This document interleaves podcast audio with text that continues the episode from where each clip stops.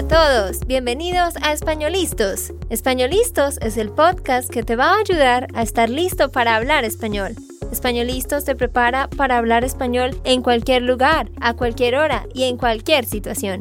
¿Recuerdas todos esos momentos en los que no supiste qué decir? ¿Esos momentos en los que no pudiste mantener una conversación? Pues tranquilo, Españolistos es la herramienta que estabas buscando para mejorar tu español. Dile adiós a todos esos momentos incómodos. Entonces, empecemos. ¿Estamos listos? Yo soy Andrea, de Santander, Colombia. Y yo soy Nate, de Texas, Estados Unidos. Hola para todos, ¿cómo están? ¿Cómo se encuentran? ¿Cómo estás tú que me escuchas? ¿Cómo va tu día? Ojalá que muy bien. Ojalá que estés aprendiendo bastante. Bueno, hoy vamos a hablar del Día de la Madre. Vamos a dedicar este episodio para honrar a todas nuestras madres, mujeres berracas, como decimos en Colombia, berracas, o sea, fuertes, luchadoras, trabajadoras, que han sacado a sus hijos adelante. Estamos en mayo y es el mes de las madres, así que pensamos en contarles de dónde salió el Día Internacional de la Madre y otros daticos interesantes. Y luego de eso vamos a hablar sobre siete razones por las que las madres demuestran que aman a sus hijos. Todas las madres son diferentes, pero hay siete cosas que hemos notado que todas las mamás hacen y vamos a hablar de eso. Sí, la verdad, pues nuestras mamás son, como Andrea dijo, berracas, son muy importantes para nuestras vidas y ellos han hecho muchas cosas y me imagino que en tu vida tu mamá también hizo muchas cosas para ti. Y pues si tú eres una mamá, muchas gracias por todo tu trabajo como de crecimientos de tus hijos y pues yo sé que cada mamá es diferente, pero gracias por todo lo que has hecho en toda tu vida. Ajá, qué lindo Nate, muchas gracias. Bueno, queremos aclarar, obviamente tanto el papá como la mamá son importantes, ¿verdad? Solo que este mes estamos exaltando a la mamá. Y por eso queremos leer una cita de Abraham Lincoln que dice, todo lo que yo soy y todo lo que espero ser, se lo debo al ángel mamá. Gracias, André, por traducir esto en español. Porque sí, escribí esto en el outline en inglés, pero ¿puedes decirlo una vez más? Gracias. Ah, ok. Dice, todo lo que yo soy y todo lo que espero ser, se lo debo a mi ángel mamá. Qué lindo esta frase, ¿no? De Abraham Lincoln. Ajá. Bueno, pues sí, Nate fue el que tuvo la idea, de hecho, de hacer este episodio, así que gracias, Nate. Y Nate fue el que hizo el outline, así que todos los créditos para Nate. Sí, y yo dedico este podcast a mi mamá. Yo creo que sí, ella está escuchándola, porque ah, sí, ella es un poco como intermedio bajo. Ella sí puede hablar y entender un poco de español. Y creo que ella escucha nuestro podcast a veces, pero voy a decirlo a escuchar este podcast porque sí, esto es dedicada a mi mamá. Voy a decirle. Bueno, voy a decirle. Muy bien, muy bien, buen trabajo. Bueno, pues resulta que sí, el Día de la Madre se celebra de diferentes formas alrededor del mundo. En este 2021, el Día de la Madre se celebra el 9 de mayo y es lo mismo acá en, en Colombia, se celebra el 9 de mayo también. Y bueno, les queremos contar que el Día de la Madre fue creado por una mujer que se llamaba Anna Jarvis. ¿Jarvis o Jarvis? O Jarvis. en inglés se llama Anna Jarvis. Ah, ah, lo sabía. Anna Jarvis, ok. ella creó el Día de la Madre y se convirtió como tal en una festividad, un día festivo oficial en 1914. Pero luego de eso, cuando ya se volvió oficial, este día se volvió más como un día de comercio, donde ya todo el mundo estaba comprando chocolates, regalos, flores, pero ya se volvió como algo que la gente hacía por obligación. Entonces se comercializó ese día y se volvió casi como la Navidad, donde todo se trata de los regalos, de la comida, pero como que se perdió el sentido principal que ella quería darle. Y es interesante porque esta mujer eh, pasó los últimos años de su vida tratando de quitar este día del calendario. Pero bueno, no se quitó y ahí quedó. Y bueno, yo pienso que qué bueno que no lo hayan quitado porque a veces necesitamos que nos recuerden las cosas, ¿no? Entonces, todos sabemos que deberíamos darle flores a la mamá, que deberíamos darle chocolates, que deberíamos darle regalos. Todos sabemos que deberíamos llamarla, pero nos ocupamos tanto en nuestra vida que se nos olvida. Entonces, a mí me parece bien que haya un día donde uno ve en Facebook que todos están escribiéndole a la mamá o por todos lados hay publicidad, entonces al menos nos, nos obligan de cierta forma a reconocer ese ser tan grande que nos dio la vida. Y vuelvo digo, yo creo la mayoría de las personas no es que no quiera darles a las mamás, sino se les olvida. Mm, sí, exacto, muy buen punto. Porque sí, ella, Anna Jarvis, creó este festivo después del muerto de su mamá. la muerte. Después de la muerte de su mamá en 1905. Y esto fue para honrar los sacrificios que todas las madres han hecho por los hijos. Pero después de ese tiempo fue un poco comercializado. Y no le gustó todo esto. Por eso ella no quería continuar, pero como Andrea dijo, yo creo que sí es buena de reconocer las mamás al menos un día al año. Debes reconocer mucho más de un día, pero al menos un día. Ajá. Y un dato interesante que Nate encontró es que resulta que el Día de las Madres, el Día de las Madres, hay un tráfico increíble de llamadas. O sea, todas las empresas de telecomunicaciones eh, dicen que siempre que se celebra el Día de las Madres, la gente llama mucho. Claro, todo el mundo está llamando a su mamá. Entonces, es como que colapsa. Ese día es cuando más llamadas se hacen en todo el año. Es el día cuando la gente más llama. Claro, porque pues quizás no han hablado con la mamá en, en, todo el año o algo y ese día dicen, bueno, tengo que llamar a mi mamá fijo, sí o sí, tanto que se sube en un 37% de la cantidad de llamadas y a veces hay como un, un tráfico de las llamadas que por eso a veces eh, no salen las llamadas. Pero qué chévere fuera que así pasara todos los días, que no nos acordáramos de la mamá solo el día de la madre, o el Día de la Mujer o el Día del cumpleaños. Qué bueno fuera que llamáramos a nuestras mamás al menos una vez por semana o al menos dos veces por mes, ¿no? Sí, pues ahora estás tratando de, ¿cómo se llama? Ponerme a, a hacerlo, ¿no? no, no, no, no, no. Es porque, bueno, pues es que Nate tiene una relación muy cercana con el papá y pues con la mamá también pero más con el papá. Entonces yo siempre le digo, Ney, tienes que hablar más con tu mamá. Sí, exacto. Y lo, soy, lo siento, mamá. bueno, cambiamos el tema un poco. En estos últimos como 15 minutos vamos a hablar de los siete razones para ser agradecidos por su mamá.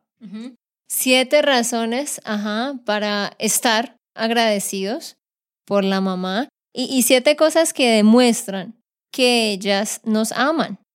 Y yo siempre he dicho, pues, hay mamás que tienen un temperamento un poco más fuerte, ¿sí? Que de pronto no son tan cariñosas con sus hijos o quizás no les dicen cosas lindas, pero yo creo que todas las mamás aman a sus hijos y que aunque muchas veces no se los demuestren así con palabras o con abrazos, es obvio que los aman porque toda la vida trabajaron para darles una comida, para educarlos, para estar ahí. Lo que pasa es que hay personas que tienen un temperamento más frío porque así los educaron sus papás. ¿Por qué digo esto? Porque a veces la gente dice, ah, pero es que mi mamá, ella siempre es de mal genio, ah, es que no, no me dan ganas de llamarla, es que ella tiene una mala actitud. No, siempre demos amor, no solo a nuestra mamá, sino también a nuestro papá. Y a todas las personas, cuando una persona está de mal genio, es porque le falta amor. Sí, exactamente. Bueno, y estas siete cosas son de nuestras experiencias. Así que yo sé que hay algunas mamás que trabajan desde la casa, hay algunas mamás que trabajan en una oficina y las papás están en la casa o algo así, o las mamás hacen todo. Pues mi punto es, eso solo es nuestra experiencia y pues los siete razones por qué estamos agradecidos por nuestras mamás. Número uno es que siempre nos aman sin condiciones. Exacto. O sea, uno se puede equivocar mil veces y la mamá se puede enojar con uno, pero siempre va a estar ahí sin importar cuántas veces uno les falle. Sí, esto es algo que he notado mucho mi mamá, que pues no le importa mucho los errores de lo que yo hice o de lo que mi hermana hizo. Ella siempre pues quería lo mejor para nosotros y siempre nos ama sin condiciones. Ajá.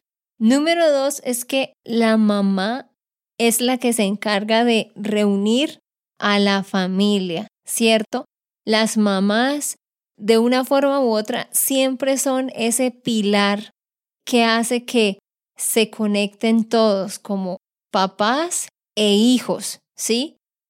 Y vuelvo y digo, con esto no estamos desmeritando a los papás. Los papás también tienen muchas cualidades únicas, ¿cierto? Pero sí, la mamá es como ese pilar, ¿no? Cuando los hijos están tristes o, tienen un problema, generalmente van más a la mamá que al papá.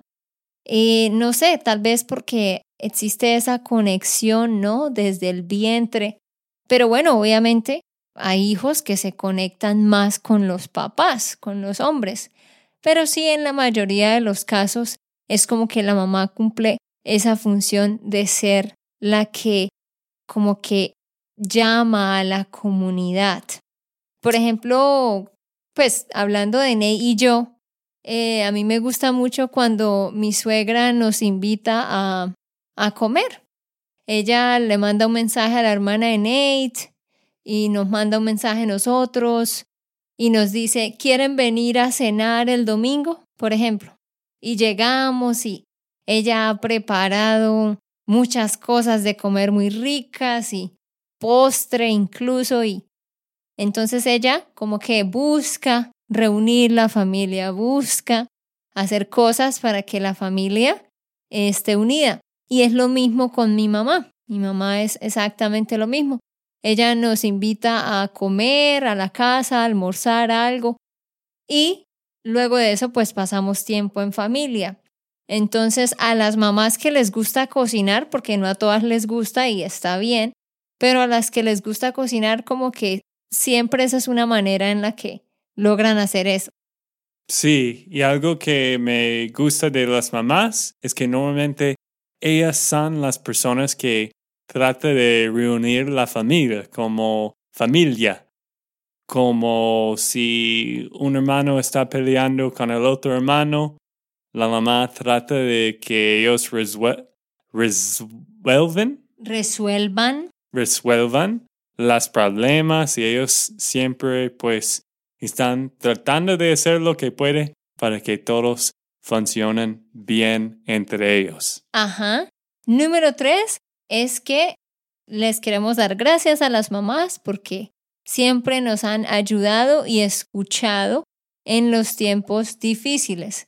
La mayoría de las mamás tienen un don para escuchar. Bueno, en los buenos y en los malos tiempos. Pero sí es lo que yo decía, es como que uno siente que, que está mal, que necesita un consejo y puede ir a, la mamá.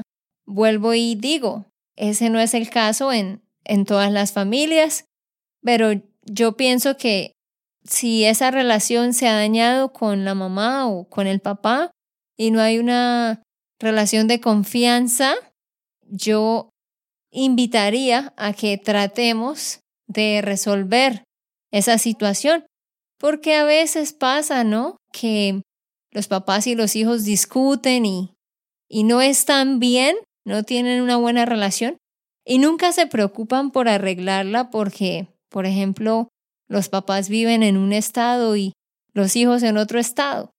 Entonces, como no se están viendo, como no necesitan verse, pasan los días, los años y no arreglan esa situación. Entonces yo quiero animarte también si quizás ese es tu caso y tu relación con tu mamá no está bien por alguna u otra razón, yo te invitaría a que trates este año y en este mes de arreglar esa relación con tu mamá. Hay de todo en la vida y si este es tu caso, quizás tú dices, no, pero eh, nuestra relación está mal por culpa de mi mamá, realmente es culpa de ella, yo no tengo nada que disculparme o pedir perdón.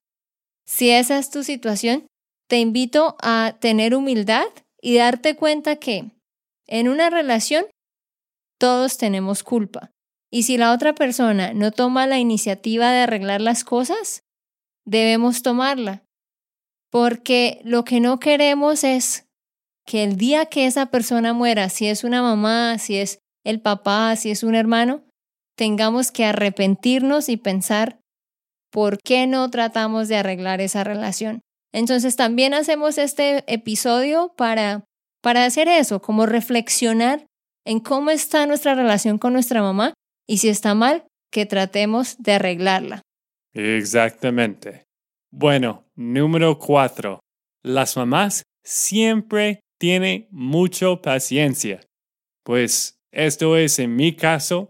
Mi mamá siempre, siempre tiene más paciencia. Ella tiene más paciencia que he visto en todas las personas y pues ella siempre está allá para ayudarme o escucharme cuando hay problemas. Mi hermana también, mientras hicimos errores o estamos actuando mal, pues ella siempre tuvo mucha paciencia con nosotros. Mucha paciencia.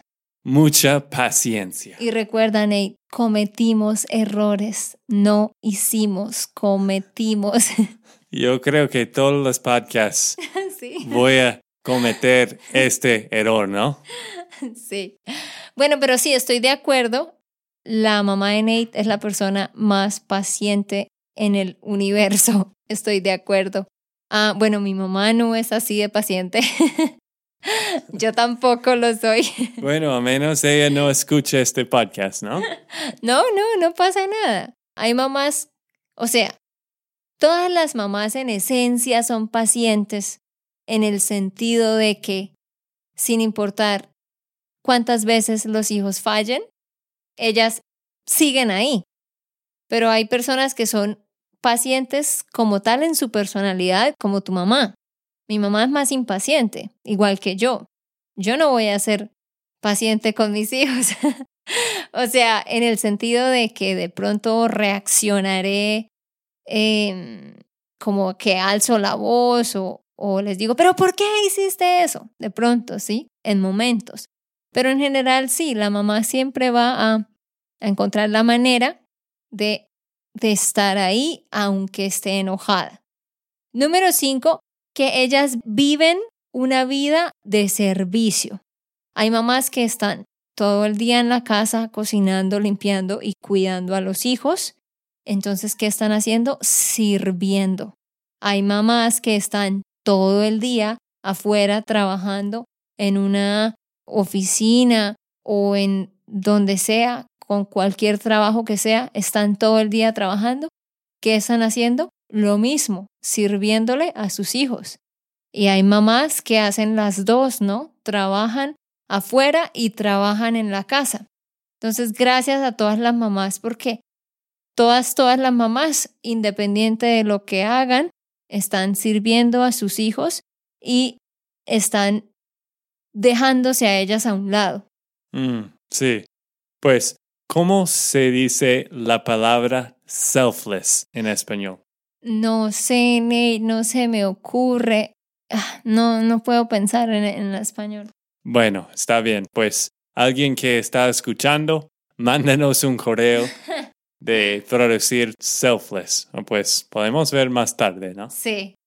Bueno, la cosa número seis es que las mamás siempre quieren lo mejor para nosotros. Y es difícil cuando uno es adolescente, uno se cree la víctima del mundo, uno cree que, que la mamá y el papá solo están molestando y fastidiándole la existencia. Pero no, ellos solo están tratando de guiarnos, ¿verdad? Por el buen camino, porque ellos quieren lo mejor para nosotros. Entonces ellos siempre van a usar la fuerza si es necesario, van a usar sus palabras, sus consejos, pero si nos tienen que castigar, si nos tienen que prohibir, van a hacerlo para que nosotros obtengamos lo mejor. Entonces, gracias a todas las mamás por siempre hacer eso.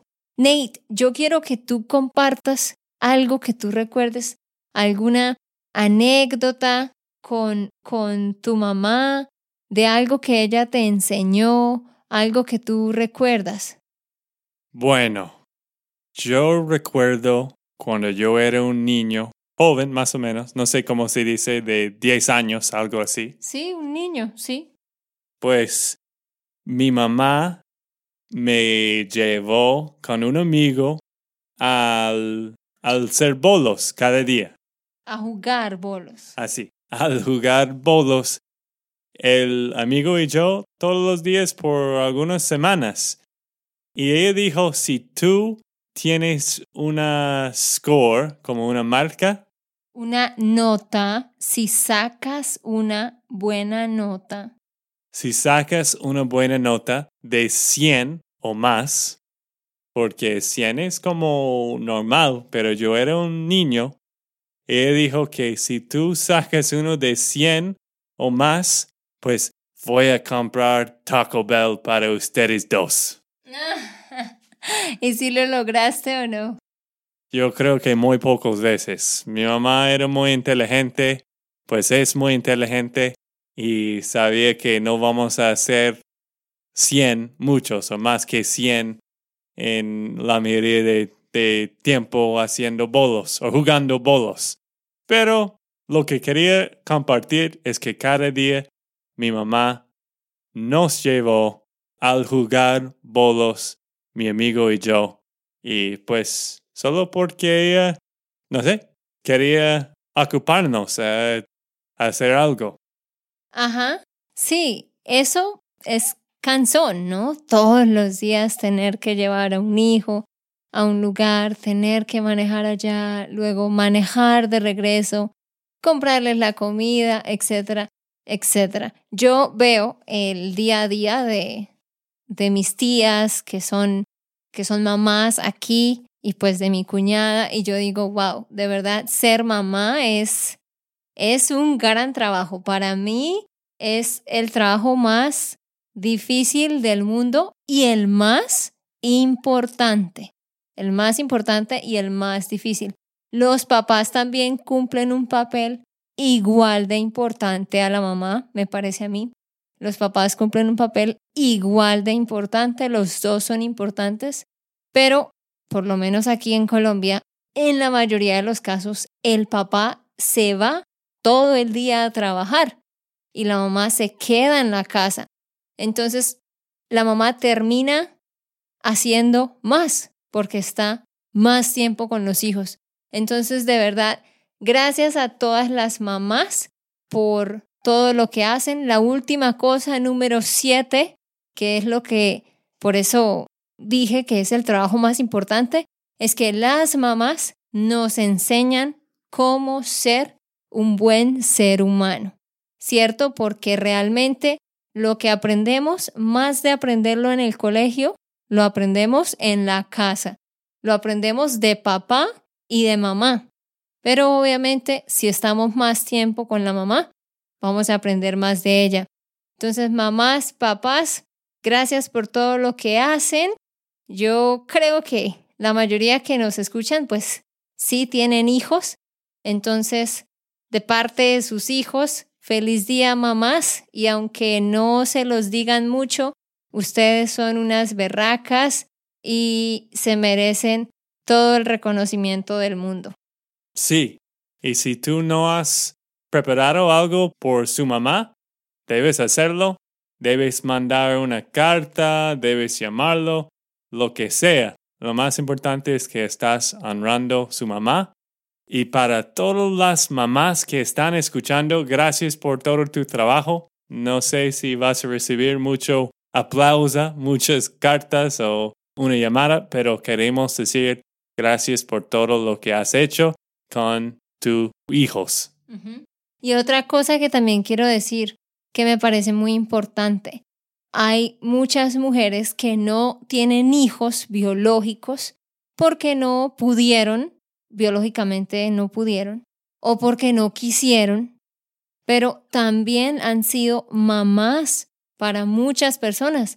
Yo conozco a muchas mujeres que no tienen hijos biológicos, pero han sido mamás para sus sobrinos, mamás incluso para los hijos de sus amigos o incluso mamás para compañeros del trabajo más jóvenes, o sea, han sido mentoras, mentoras de vida. Entonces, para todas aquellas mujeres que no tienen hijos biológicamente, pero que han sido un apoyo para otras personas, para otros jóvenes, también feliz día porque ustedes han contribuido también en la vida de estas personas. Y ya para terminar, queremos darles gracias a todos por escucharnos, por las reseñas que nos han dejado. Gracias por las reseñas y queremos leer una. Sí, esto es de Grateful in Boston, pues alguien de Boston, Massachusetts. Y pues esta persona dice, You guys are wonderful. I am in the eternal process of learning Spanish, and your podcast is one of the most helpful tools I've ever used. I'm a physician in Boston, and this podcast has helped me greatly in my interactions with Spanish speaking patients. Thank you so much. Pues muchísimas gracias por esta reseña y pues esto nos gusta muchísimo a saber que estás usando este podcast a, no sé, a usar en tus conversaciones con hispanohablantes o si estás trabajando con ellos o si tú viajas, siempre nos gusta saber cómo estás usando español. Sí, gracias por la reseña. De nuevo, gracias a todos. Si no has dejado una reseña, ve a tu podcast app y ahí la puedes dejar y vas a ayudar a que otros nos encuentren. Y por último, puedes descargar la transcripción de este episodio, solo debes ir a espanolistos.com. Espanolistos.com, ahí puedes descargar la transcripción. Ok, esto fue todo por el episodio de hoy. Esperamos que les haya gustado y que hayan aprendido. Y recuerda, si sientes que estás listo para aprender español, solo da un clic en Español Listos. No olvides dejar tus comentarios de lo que te gustó y los temas que quieres que tratemos. Suscríbete y déjanos tus reseñas. Españolistas les dice chao chao y hasta, la próxima.